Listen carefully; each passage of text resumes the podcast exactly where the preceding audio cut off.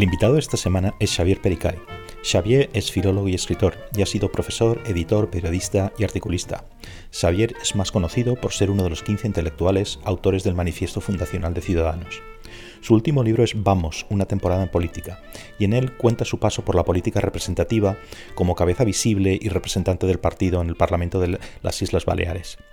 Converso con Xavier sobre el crecimiento del partido, sobre el momento en que empezaron a torcerse las cosas y sobre el impacto que tendrán los resultados de las elecciones catalanas. Nuestra charla ayuda a entender la situación en que se encuentra Ciudadanos y también da claves acerca del futuro del centro liberal en España. Si te gusta el programa, suscríbete en tu app de podcast, en mi canal de YouTube y en mi web pacobeltran.com. Y ahora os dejo con Xavier Pericay.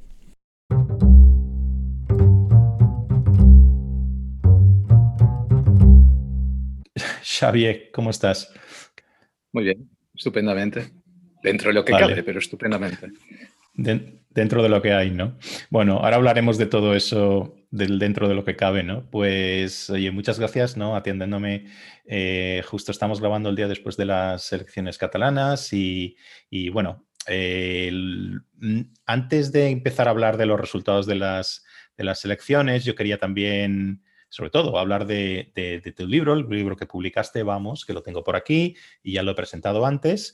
Y, bueno, que eh, pasaremos, digamos, a lo, que lo, que lo urgente o lo del día a día no nos tape un poco lo que, yo quería también hablar, hablar contigo sobre el libro, ¿no?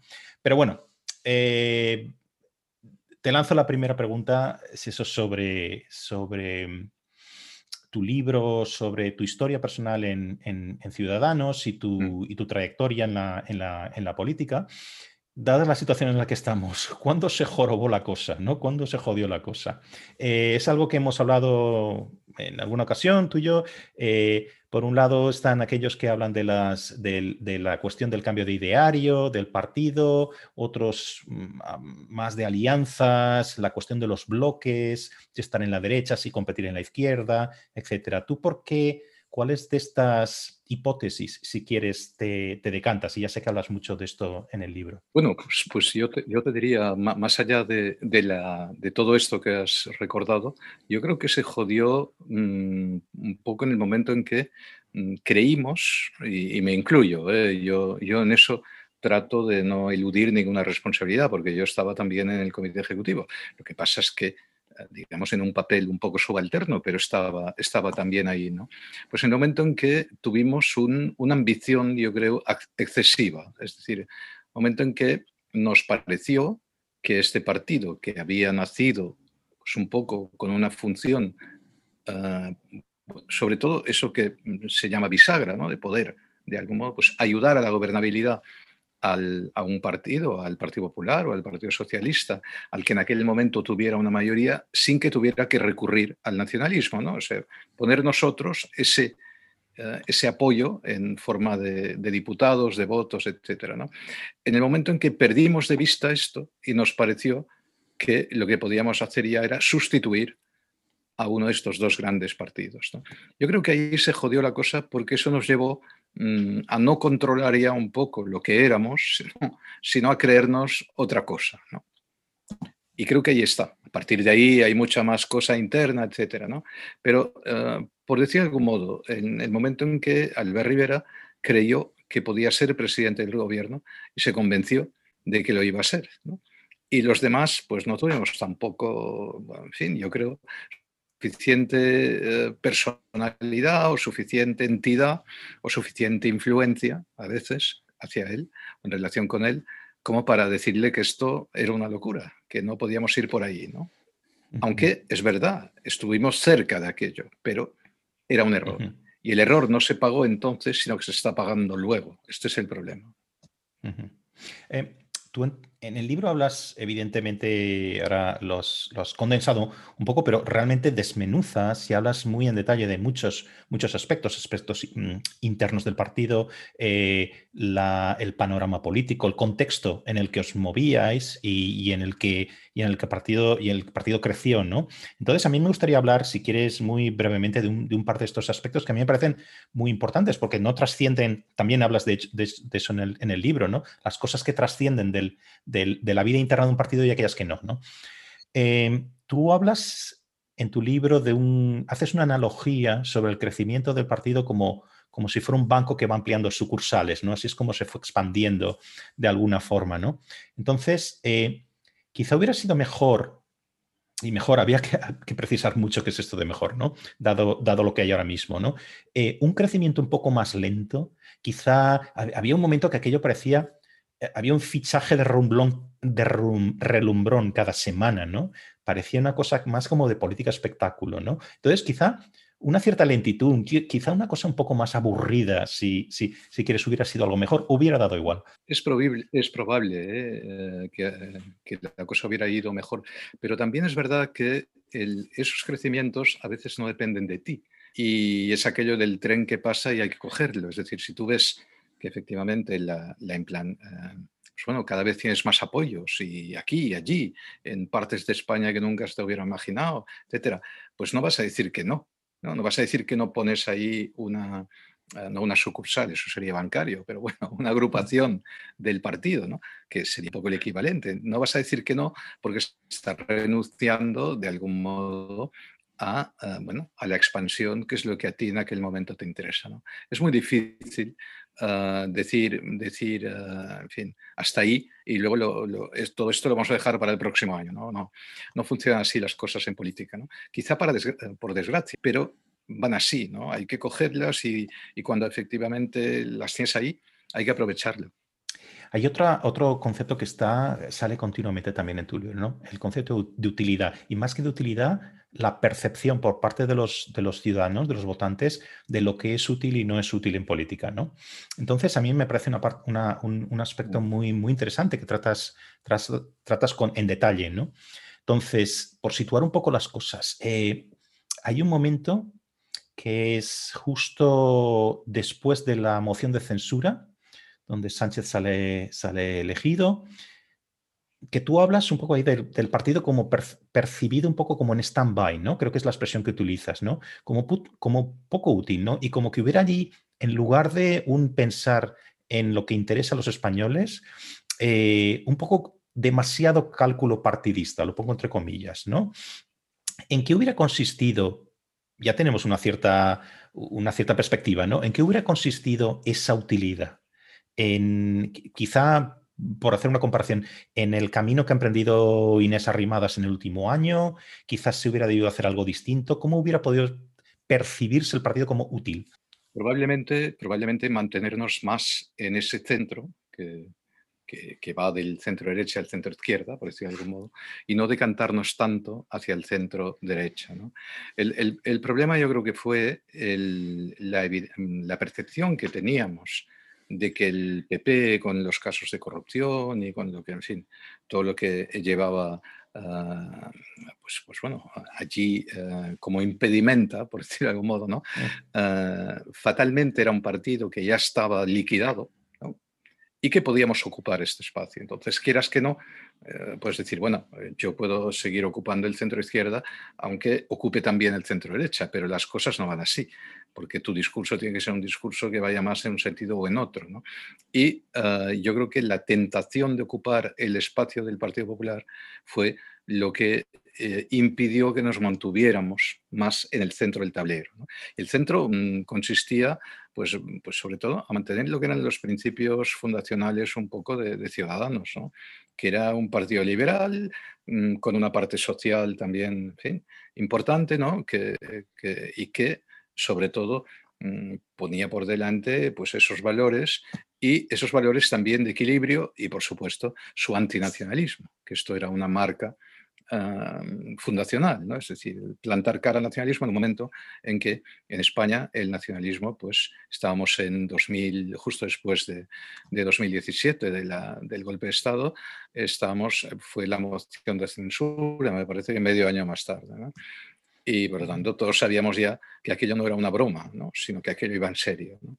Pues bueno, entre, no es que dejáramos eh, este, digamos, este perfil de lado, pero allí hubo una, una falta, digamos, de, yo creo, de, no sé si hay que llamarlo realmente, pues, uh, generosidad, eso de cuál es el interés general, esas cosas que se suelen utilizar, porque es difícil. Los partidos políticos, lo del interés general les sirve y les va muy bien ah, desde el punto de vista del discurso.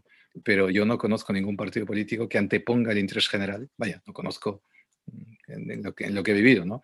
a lo que es el interés del partido o a lo que es la ambición política. ¿no? Tanto, eh, no era fácil, ¿no? Pero, eh, pero yo creo que de no haber existido esa especie de, campo abonado ¿no? a, la derecha, nos habríamos podido mantener mucho más centrados. Por buscar también algún, algún otro, ¿cómo llamarlo? Hito, si quieres. Y, esto enlazará con lo que vemos luego sobre las elecciones. ¿no?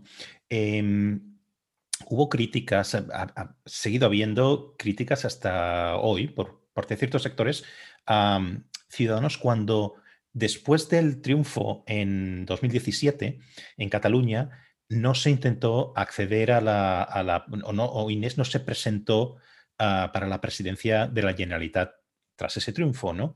Entonces, mi pregunta es, ¿qué hubiera debido hacer Ciudadanos? ¿Tú crees que esto fue, viendo cómo al final se han desarrollado las cosas, y como te digo, ahora lo analizaremos, ¿fue aquello algo importante o realmente el peso de esto no, no ha, sido tan, tan relevante. Eh, yo creo que sí, yo creo que esto fue un error. Fue un error el no presentarse. Eh, fue luego un segundo error el desembarco en Madrid de lo que era no únicamente Inés Arrimadas, pero sobre todo ella, y las dos o tres personas que iban detrás de ella en la lista y que formaban realmente el núcleo duro del partido y que estaban, eran diputados en el Parlamento de Cataluña. ¿no? O sea, toda la, la, traslación, por decirlo de algún modo, de esta parte del partido eh, a Madrid, mm, pues dio una imagen combinada con otros factores, una imagen de abandono de lo que era la política catalana. Es decir, esta gente han llegado donde han llegado, pero en realidad lo han utilizado como un trampolín, lo han utilizado realmente como una estación de paso ¿no? para la política española, que es lo que realmente les interesa. Yo mm, tengo la sensación, y por eso mm, vuelvo a lo de la utilidad, ¿no? en realidad, cuando tú has logrado un resultado de este tipo, evidentemente es porque mucha gente ha visto en ti la alternativa. ¿no?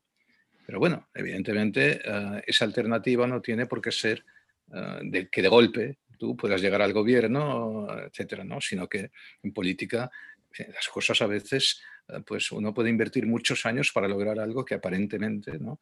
Pues, pues es algo pequeño, pero a veces las cosas van así, no se logran de un día para otro, ¿no?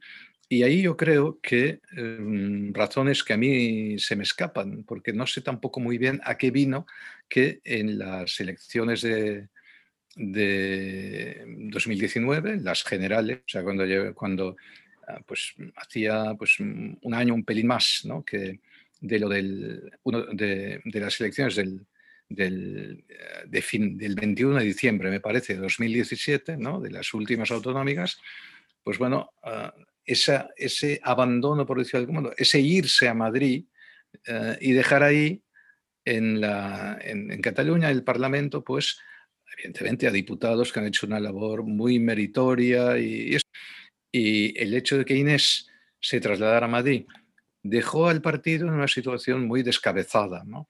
Y luego, desde el punto de vista de imagen, dio esa sensación de que bueno, de que Cataluña ya no importa, no diré que no importaba, pero no importaba tanto como había importado. Esta mañana estaba escuchando una entrevista en Onda Cero a, Inés, ¿no? Y ella, bueno, preguntaba al respecto también por, por, estas cosas. Bueno, lo que venía a decir era que eh, ya había un candidato independentista, eh, no se hubiera tomado en consideración su, em, digamos, su, la candidatura de ella, em, em, que, las circunstancias en las que eran, porque no hay que olvidar también, yo lo planteo como no se presenta la candidatura, pero luego también parece que, lo, como estás comentando tú, hay una cierta sensación de, bueno, ¿y, qué, hace Ciudadanos después de esto? ¿Dónde está como perdido, ¿no? En el, en el Parlamento, ¿no? no mm, entonces, eh, decir, a lo mejor quizá también hay que tener en cuenta que las circunstancias, hacer política en ese Parlamento eh, con esa correlación de fuerzas era también un poco casi una empresa imposible. Hay mm. muchas razones. Y una, por ejemplo, que, que, bueno, que política no se suele mencionar, pero que también es importante, es la presión a la que se siente uno sometido cuando, cuando es el líder o la líder de Ciudadanos en un lugar como Cataluña. ¿no? La presión significa las amenazas, los insultos, el tener que moverte siempre con guardaespaldas. ¿no? Es algo que, en fin, que te acabas acostumbrando, como se acostumbraron también tantos políticos en el País Vasco en su momento, o, están acostumbrados ahora, lo, ignoro. ¿no? Pero eh, pero es verdad que cuando uno, eh, bueno, aguanta a veces hasta donde le parece que puede aguantar, ¿no? Y una forma pues bueno, de salir de esta presión, de este estrés, pues es irte pues, como diputado al Parlamento, al Parlamento Nacional. Ah, entonces, mucha gente en aquel momento especuló, es curioso, con que, uh, con que Albert, Albert, Rivera había, se había traído a Madrid a Inés Arrimadas ah, porque pensaba dejar la política, una cosa así. ¿no? En realidad, cuando esto se produjo, él en absoluto pensaba dejar la política. ¿no? Lo que pasa es que es verdad que luego la dejó, pero Volviendo al anterior, yo creo que ah, el problema es de imagen, es decir, cuando tú actúas así ah, y luego además aparece en aquel momento un partido nuevo, un partido que, me estoy refiriendo a Vox, ¿eh? un partido que en el caso, digamos, del nacionalismo y eh, al que poco le importa si es la derecha, si la izquierda, aunque sea un partido evidentemente de derechas ¿eh? y bastante de derechas, pero al que eh, cuando proyecta, digamos, su discurso, en su discurso, es verdad que hay cosas que las puedes asociar a la derecha o incluso a la extrema derecha, pero mm, lo importante, ¿qué es lo que la gente valora, valora un partido de este tipo? Pues que planta cara al nacionalismo y sin ningún y no se arruga, ¿no? Y está ahí y sigue ahí. ¿no? Eso es lo que había hecho Ciudadanos antes. Y eso es lo que en el, no digo yo que sea justo mm, que responda a la realidad, pero es lo que dejó de hacer o dejó de transmitir a la gente que seguía haciendo. Es, difícil eh, explicar todo esto, ¿no? pero llega un momento en que si tienes un competidor, eh, porque claro, ¿cuál era el, el, competidor en este campo de Ciudadanos? No había ninguno, no había ningún partido, ni a derecha ni a izquierda, que hiciera lo que hacía Ciudadanos. Y aparece uno, ¿no? Aparece uno, es verdad, muy escorado a la derecha, pero eso mm, que tú podrías decir, hombre, no competimos, ¿no? Porque ese punto de vista del ideario es muy distinto el de Ciudadanos que el, de, el que puede tener Vox. ¿no? Muy bien, no competís, pero tenéis algo en común, plantáis cara al nacionalismo. Y en función no de ninguna ideología, sino de la utilidad, pues se os votará o no se os votará. Y este es el problema. Y no únicamente se os votará ah, en Cataluña, sino también en el resto de España. Antes de esto es, muy interesante y, quería, y ahora, iremos a esto, ¿no? Eh, pero antes de entrar en, el análisis de los resultados de ayer y eh, a mí me gustaría hacerte un par de preguntas muy, muy breves, ¿no? Abrir un poquito el, foco, ¿no? Porque antes has mencionado, por ejemplo, en la cuestión de, y, lo hablas mucho de ello en tu libro, de la quizá mm, Ciudadanos debía haber tenido como o haber tenido más presente o como objetivo el convertirse en un partido bisagra, un partido que, pudiera em, en un momento dado mm, coaligarse o apoyar a, gobiernos de derechas o a gobiernos de izquierdas para evitar el papel que tienen en, el sistema político español los partidos nacionalistas. Entonces, mi pregunta es, eh, de hecho tengo dos preguntas respecto a esto eh, que me interesan mucho. ¿Es el, destino de los partidos liberales que solo pueden ser partidos bisagra. Yo aquí abro un poco, como te decía, el foco casi geográfico en, Europa, ¿no? Si, uno se pone a contar, Alemania, el, Partido Liberal siempre ha sido un partido bisagra. en el Reino Unido, bueno, pues estuvieron coaligados en un momento dado eh, eh, con, en el gobierno con, con, los conservadores, pero realmente nunca ha dejado de ser un partido bisagra. El único caso quizá, que es un, pero es distinto porque tiene, tiene características muy, muy eh, eh, particulares, es Francia, donde eh, quizá Macron lleva un partido que es de centro, lo lleva a partido de gobierno, ¿no?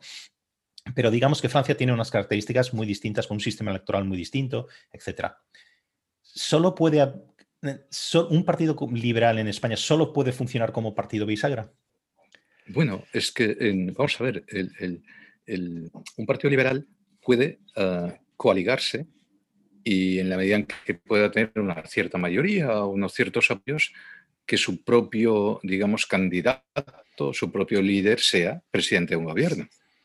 Pero por definición, un partido liberal, lo que no será nunca será pues, un partido mayoritario, creo yo. ¿eh? Otra cosa es que, sin ser mayoritario, pueda alcanzar pues, el gobierno, insisto, el liderazgo, ¿eh? la presidencia del propio, gobierno. Eso es factible, pero parece lógico. Al final, un partido, un partido liberal es un partido que, al menos en la coyuntura de la política occidental.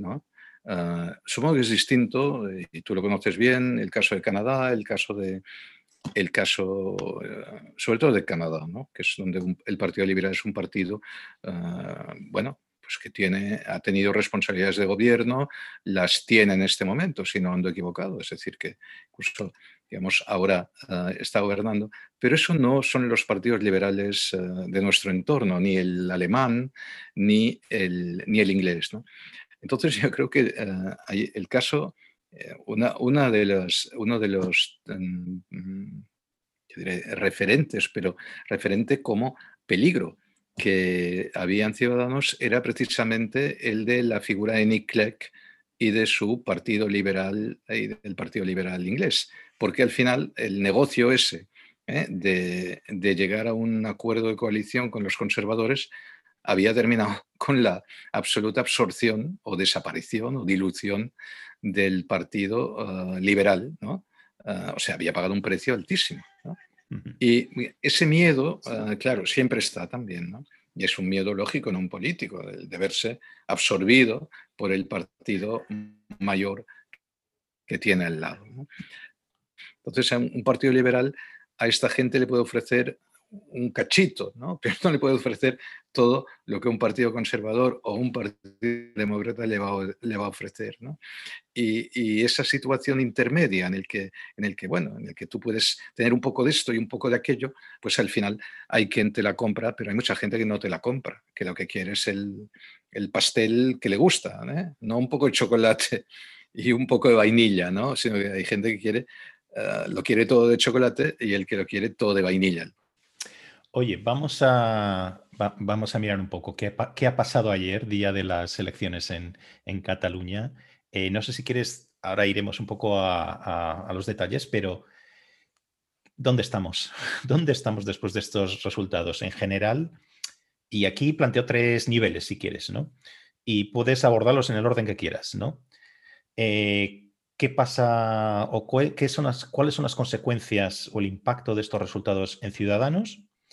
Qué pasa en general en la política catalana y qué consecuencias va a tener esto para la política nacional en el resto de España muchas explicaciones, muchas justificaciones ah, a las que apelar, eh, si la pandemia, si la falta de motivación del electorado, en fin. Ah, pero yo lo que creo es que un partido, cualquier partido, todos, ¿eh? El Partido Popular exactamente igual, porque el Partido Popular ha tenido un resultado pésimo también. ¿no? Pero mm, Ciudadanos, que es el partido que yo conozco y donde yo estaba, ah, tiene que hacer una reflexión ah, pues realmente seria al margen, o sea, no tiene que engañarse sobre lo que ha ocurrido. Lo que ha ocurrido es un verdadero desastre desde el punto de vista ah, de un partido político. ¿no? Ah, aunque los resultados de 2017 pues fueran, yo que sé, no fueran efectivamente ah, los que se correspondían con los apoyos, sino que había mucho voto prestado, como ha dicho uh, Inés, pues hoy me parece. ¿no? Es claro que había voto prestado, es que voto prestado lo hay siempre. El voto para empezar es siempre prestado.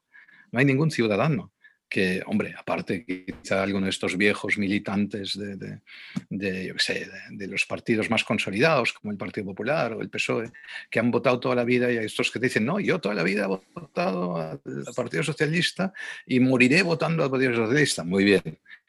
Pues, pues enhorabuena, ¿no? Pero, generalmente el, ciudadano pues ya, ya, ya es mayorcito y, y, vota lo que en aquel momento le parece que tiene que votar, o deja de votar, o se cabrea. Por eso digo yo que esos partidos que van con la idea de que hay unos votos que son nuestros y, luego pues nos los dejan, no, no. Eh, es que todos los votos eh, se, los, se los deja el elector al, representante o al partido o a las siglas o, a lo que sea. Y ahí yo creo, yo estoy convencido de que, de que nosotros realmente pues hemos dejado de representar en Cataluña lo que representábamos, simplemente. Y como hemos dejado de representar a Ciudadanos lo que representábamos, pues así el elector ha percibido que ya no servíamos Para, ah, bueno, para ejercer la función que suponía que teníamos que ejercer. Y eso explica el auge de Vox. Y aquí no hay ningún misterio. El, el, elector, el ciudadano de Cataluña, mm, ha llegado un momento en que le ha parecido que había otro que lo hacía mucho mejor y que le iba a servir mucho más. Y de ahí ese sorpaso, como le han llamado, de Vox a, Ciudadanos y al Partido Popular. ¿no? Pero yo creo que esto, mm, claro, mm, también tiene luego lecturas internas, ah, la forma como el partido se ha comportado, lo que decíamos antes también, de esa percepción de que la, bueno, con la marcha de Inés, eh, con la falta de, de voluntad de presentarse a una investidura, ¿no? esa percepción de que Ciudadanos eso de Cataluña ya no le interesaba. ¿no? Ah, pues bueno, todo eso estaba ahí también, ¿eh? Ah, sin duda. Y luego, mm, ¿qué ocurre con las elecciones así más en general? Bueno, el, eh, aunque lo, fin, el hayan vuelto a ganar los independentistas sumados, incluso esta vez con un 50%, más de un 50% del voto, pero bueno, más del 50% del voto con la cantidad de abstención que ha habido, equivale a un 26%, eh, me parece que es, de, eh, de los votos emitidos. ¿no? Y, eso es lo que realmente, pues, pues, pues, bueno, los votos emitidos, perdón, no, de los votos eh, de los electores, es decir, de, lo que era el cuerpo electoral que podía haber votado. Y por lo tanto, no ha habido grandes cambios. Si, acaso lo más grave de esta situación es pensar que después de eh, cuatro años con todo lo que ha ocurrido, no ha habido ningún cambio. Es decir, que lo que es la podredumbre de la política catalana y cómo esa podredumbre afecta a la política española, pues eso desgraciadamente sigue igual y seguirá igual. Y también seguirá igual y mucho más porque en España no hay ningún gobierno dispuesto a entrar de lleno en este tema, ¿no? a combatirlo y, y a no parar hasta vencer de algún modo, ¿no? Y eso yo creo que en este momento ya era difícil en el caso del Partido Popular y de Rajoy, como se vio, y en este caso no es que sea difícil, es que además la voluntad del actual gobierno es precisamente la contraria, ¿no? Es llegar a componendas, a pactos, a cesiones, ¿no? Ah, siempre con, la, con un único objetivo que es repartirse el pastel. Tú te quedas eso y a mí me dejas esto y me apoyas y bueno, es un poco en lo que estamos. Hay un par de cosas que has mencionado. Eh, una antes que sí, me, sí, quería, sí quería saber lo, que piensas, ¿no? Y es, por un lado, haciendo referencia también a la, entrevista de esta mañana, a las declaraciones de, Inés, hablaba de la desmovilización, pero yo estaba escuchándola y, y pensaba, es que la desmovilización está claro, el COVID también lo has mencionado, etcétera. Eh, ella decía es que nuestros votantes son más responsables, ¿no? Los de nosotros no hemos hecho mítines multitudinarios, los de Vox sí, etcétera. Nuestros votantes son más responsables, no van y no ponen en peligro a otros. Pero a mí me da que hace un poco de aguas este argumento concreto, ¿no? Porque la desmovilización en este caso no es algo exógeno. Quizá depende también de muchas de las cosas que estabas diciendo, ¿no? La percepción de utilidad, etcétera. Porque incluso teniendo en cuenta los porcentajes, la, menor participación, es que los del PSC se han ido a votar, ¿no? Quiero decir, eso por un lado, desmovilización. Pero por otro lado, hay una cosa que has mencionado antes que me parecía muy, muy importante, lo has mencionado muy, muy al principio, ¿no? Mm, la, la, campaña en sí, ¿no? Esta campaña que ha sido tan criticada, etcétera. A ver, yo en algún otro lado he puesto, ayer puse, ¿no? Eh, así unos comentarios a bola pluma sobre los resultados, ¿no? Da la impresión de que el buenismo no, gana votos. O sea, hmm. o haces una campaña a cara de perro, o si quieres, si me apuras más, o haces una oposición a cara de perro, o no hay nada que rascar. Entonces, quizá no vendrían por ahí también, además de los factores que tú has comentado, estos resultados. Mm, hay un factor de coherencia, de coherencia en el error por decir de algún modo, ¿no? Es decir, cuando un, en ese caso, uh, Ciudadanos estaba haciendo en Madrid eh, la estrategia, siguiendo la estrategia política que ha seguido en el Congreso en los últimos meses, dando apoyo al estado de alarma, incluso a ese estado de alarma de seis meses, etcétera, y por lo tanto mm, se le ha visto, digamos, con una voluntad de, eh, de ayudar incluso a un gobierno impresentable como el gobierno que tenemos en este momento, pero no únicamente por Sánchez también y por el PSOE, sino por, por Podemos y por los apoyos que requiere pues del resto de, la izquierda y del independentismo, hasta Bildu, ¿no? Claro, eh, eh, cuando tú trasladas esa idea, incluso la idea del abrazo, a, Cataluña, claro, dices, bueno, ¿y, eso? Eh, ¿Cómo nos vamos a abrazar? ¿Cómo se han abrazado en Madrid? Es decir, eh, ¿qué significa? Claro, la idea no es esta, sino que es que las dos mitades, entiendo yo, ¿no? En fin, las dos comunidades esas que hay en Cataluña, pues deben, deben realmente reconciliarse. Todo esto es muy bonito, pero mm, todo esto no llega a la gente, entre otras razones porque mm, tú no eres un partido que vaya a resolver eso. Es decir, no, no, no, eres, un, no eres un partido mm, para mediar eh, entre los independentistas cargados de odio ¿no? y, el, resto, digamos, de, los, de los ciudadanos de Cataluña, que también lo habrá alguno con odio, no, no, digo que no, pero que generalmente eh, son gente que se encuentra desasistida, abandonada, mm, con una sensación de que, de que no mm, vale igual, ¿no? de que son ciudadanos de segunda. ¿no? Pues hombre, aquí es mejor no abrazar, ¿no? es mejor no, no, no promover el abrazo, sino en todo caso promover la justicia, es decir, que, todo este sector pues no sea considerado como es considerado en este momento. Eh, un antiguo compañero tuyo del partido lo ponía de una forma mucho más gráfica, ¿no? ¿Con quién me voy a abrazar? ¿Con los golpistas? No, estos que le den a los golpistas, ¿no? Entonces es una forma quizá cruda de ponerlo, ¿no? Pero que, pero sí, pero sí pone el acento en ¿a quién se le ocurrió esta campaña? No, es que esto es lo contrario de lo de ir a cara de perro, de lo, de, lo que tú decías utilizando otra expresión eh, más elegante, ¿no? Esto de visualizar que eres, que estás con, todas, con todas las consecuencias frente al nacionalismo. ¿no? Porque si no te va a venir otro, como tú decías hablando de Vox, ¿no? Que es el que va a tomar esa antorcha o va a tomar esa bandera o lo que sea, ¿no? Eh, desde unos puntos de, desde unos Mm, mm, supuestos ideológicos o, si quieres programáticos o si quieres de una visión de la sociedad completamente distinta a la que tiene, a la que tiene Ciudadanos, ¿no? Em, entonces, eh, quizá, quizá sería por ahí eh, no sé cómo lo es tú, ¿no? quizá, quizá, era la, guinda, ¿no? O la última gota, ¿no? Esta, esta campaña, ¿no? Tú acabas el, eh, tu libro de una forma que, me gusta mucho, muy discretamente, pero muy claramente también, reivindicando unas ideas que valen la pena, más allá de, de los resultados, de, las, de lo que pase con, incluso con, con ciudadanos como partido de centro y tal, tú lo que vienes a decir es, estas, estas ideas por las cuales luchamos valen la pena. ¿no? El centro ilustrado, las ideas liberales, la moderación, eh, eh, la, argumentación, ¿no?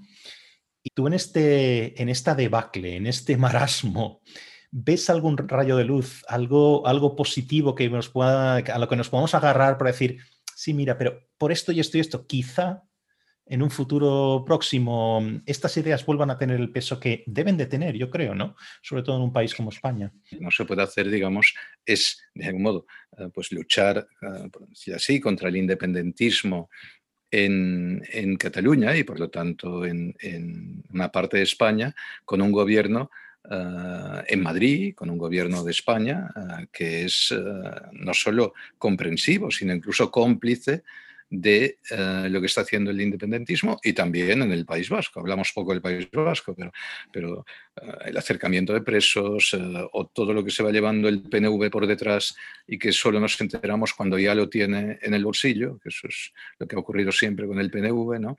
o, los numeritos de, o ver que, en fin, que alguien como Otagui pues es aclamado en, en, los mítines de Esquerra Republicana, que es el partido que parece que puede encabezar el gobierno ahora en Cataluña. Todo eso son motivos realmente de desánimo y de poca luz, ¿no? de poco rayo de luz. ¿no? Pero, pero bueno, yo creo que la política, sobre todo la política española, mm, tiene que plantearse, eh, y un partido como Ciudadanos y un partido como el Partido Popular, porque del, Partido Socialista es muy difícil nada ya, pues tendrían que plantearse realmente eh, estrategias mm, de, actuación conjunta, porque al final eh, lo que no tiene tampoco mucho sentido es esa especie de, situación como la vivida, la vida en Cataluña. Es decir, yo creo que la derecha, derecha, pues está ahí y ya no la vamos a sacar de ahí. Es Vox y está muy, está muy, está muy bien que estén, ¿no? tiene todo el derecho a estar, ¿no? Cada uno luego que piense lo que, lo que tenga que pensar. Pero entre Vox y el PSOE, pues ahí hay un espacio en el que, aunque, ah, pues bueno, ah, el Ciudadanos actual intente de algún modo marcar un perfil mucho más socialdemócrata, al fin y al cabo está gobernando con el Partido Popular en, cuatro comunidades autónomas. ¿tú? Es decir, mm, vamos a ver, su socio es el Partido Popular. Que pasa es que las cosas se han hecho bien. Lo de, lo de en fin, las elecciones vascas, por ejemplo, fue un desastre, como, como se, se, concibió todo, ¿no? pero yo creo que la tendencia como mínimo a coaliciones eh, en este momento es bastante más eh, necesaria todavía que antes, ¿no? porque al final aunque dentro de esta coalición cada uno conserve su propio perfil ¿no? y pueda tener un tipo de políticas más eh, liberales y más, más de centro en un caso y más conservadoras en el otro, ¿no?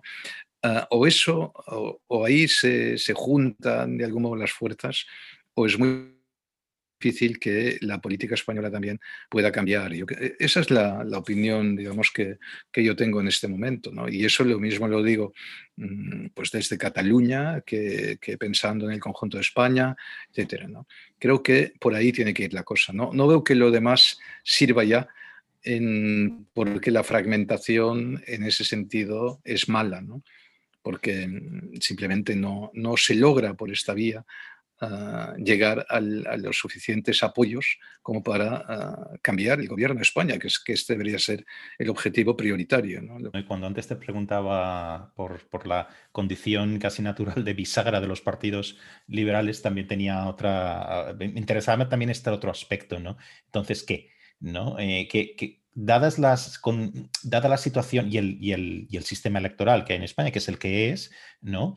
¿Qué opciones tenemos? ¿no? Entonces, ¿tendría sentido esa, digamos, coalición, asociación, llámalo como tú quieras, em, coordinación de estrategias, lo que quieras, para maximizar ese espacio del centro y eh, liberal y conservador, ¿no? Entonces, por ahí va también. Yo añadiría también, y lo has, lo has, apuntado tú al, al final, ¿no? Además una, dar la batalla de ideas, ¿no? No intentar contemporaneizar o, apaciguar, y no digo que esto es lo que ha hecho ni, ni, Ciudadanos ni, ni, el Partido Popular, pero yo creo que debería ser las dos cosas, esa, ver eh, qué es lo mejor en un sentido electoral, pero al mismo tiempo dar esa batalla al nacionalismo, como tú dices, no solo en Cataluña, no solo en, el País Vasco, eh, cada vez más tenemos ahí a Valencia y a Baleares también en estas historias. Entonces, eh, o sea, yo creo que, son las dos cosas, una cosa táctica y otra cosa de una verdadera batalla. Llámalo guerra cultural, llámalo por utilizar un vocablo de que se usa estos días, pero por lo menos hay que dar esa, e, esa batalla, ¿no? Tienes, Tienes razón, sin duda, ¿no? Yo creo que, yo creo que por ejemplo, un, pongo un ejemplo que últimamente, como yo le he dado muchas vueltas, lo tengo más en la cabeza, ¿no? Yo creo que, mm, por ejemplo, Ciudadanos podría perfectamente, eh, eh, bueno, llegar a acuerdos con el Partido Popular, pues con una batería de propuestas concretas que fueran de, regeneración, por ejemplo, propuestas de reforma de la ley electoral y la ley de partidos políticos. ¿no? O sea, eso Claro, hay que ser evidentemente valiente y es verdad que no basta con que el Partido Popular ah, lo proponga. Hace falta que haya dos tercios para modificar estas leyes, etcétera, en el, Congreso de los Diputados. Pero un Partido Popular que aceptara eso ¿eh? representaría pues un Partido Popular que renuncia a privilegios que tiene también como gran partido en España ¿no? y que está dispuesto a adoptar reformas. El problema del Partido Popular es que no hizo ni una sola reforma cuando tuvo mayoría absoluta y no las quería hacer y las dos o tres que hizo fue porque en Ciudadanos, con los apoyos en 2016 y 2017, ¿no? que antes de que cambiara el gobierno, pues las pusimos ahí un poco como, una exigencia. Pero es que eh, a, estos no los mueve nadie tampoco, ¿no? O sea, la, llegada, por ejemplo, de Pablo Casado ahora o de, de, su equipo, eso no ha representado ninguna modificación. Es decir, todo el tema de los jueces, de la televisión, de todo eso, en realidad son, son, es aquello que te permite ver que realmente hay una voluntad de ah, preservar la separación de poderes, que es la base de, cualquier sistema democrático. Pero si tú mm, lo que, en fin, lo que das a entender es que a ti lo que te conviene es llegar a una cierta componenda con el otro gran partido y poder colocar a los tuyos, pues acabáramos, ¿no? Por ahí no hay nada que hacer. Yo por eso creo que un partido, un partido nuevo, más allá del ideario más liberal, etcétera, pues esto son políticas liberales. Una política liberal es considerar, por ejemplo, que eh, tiene que haber una rendición de cuentas, que, los ciudadanos tienen derecho a pedir a su diputado, un poco el modelo, el modelo alemán y, el modelo canadiense también. En el libro del que, del que hablamos del famoso... Ah, Fuego y cenizas. nombre ahora de... Fuego y cenizas, sí. Sí, Fuego y cenizas, efectivamente, ¿no? Pues ahí se ve muy bien cómo funciona el, sistema, el sistema electoral canadiense. Yo creo que, que, es por ahí por donde hay que ir, aunque solo sea porque finalmente eh, el, el, diputado no queda metido en una burbuja del partido y alejado absolutamente de la realidad, sino que se lo tiene que ganar y luego tiene que rendir cuentas a quien se lo ha Ah, en fin, a quien, a quien le ha permitido llegar a, ser diputado. ¿no? Eso no excluye, evidentemente, todas las. Se ve bien en el libro, en el, en, el libro. Ah, no excluye que dentro del partido pues estén también los navajazos, lo típico de un partido político. Pero mm, lo que es fundamental es que el ciudadano, ah, y ese es el modelo anglosajón, ¿no? el, el, ciudadano se deba eh, perdón, el, diputado se deba a, sus ciudadanos y tenga que rendir cuentas y tenga que explicarles y tenga que escucharles. Porque en este momento el descrédito de la clase política es otro de los grandes problemas que hay en España. Porque al final ese tipo de, situaciones en las que nos encontramos pues suelen tener ese, punto en el que dices, bueno, pues, pues la... Eh, muchos ciudadanos dejan de votar o votan por despecho, ¿no? Y, hombre, no digo yo que no, uno pueda votar por lo que sea, pero estaría bien que el voto fuera algo un poco razonado. No razonable también, pero razonado, ¿no? Y, mucho, y hay mucho voto pues, que es puramente ah, emocional, ah, pues, sentimental, etc. ¿no? Yo creo que por ahí, ah, pues bueno, un, partido liberal también tendría que, que enfrentar ese tipo de situaciones. ¿no? Y bueno, y lo digo simplemente así a bote pronto, pero un gran acuerdo en este campo debería incluir, a mi modo de ver, ah, pues ese tipo de cuestiones, ¿no? que son las que un partido liberal puede poner sobre la mesa y en cambio un partido conservador pues más difícilmente ah, las pondrá. ¿no? No te quiero robar más tiempo eh, y te agradezco de nuevo eh, que, me atendieras en un día tan complicado como hoy.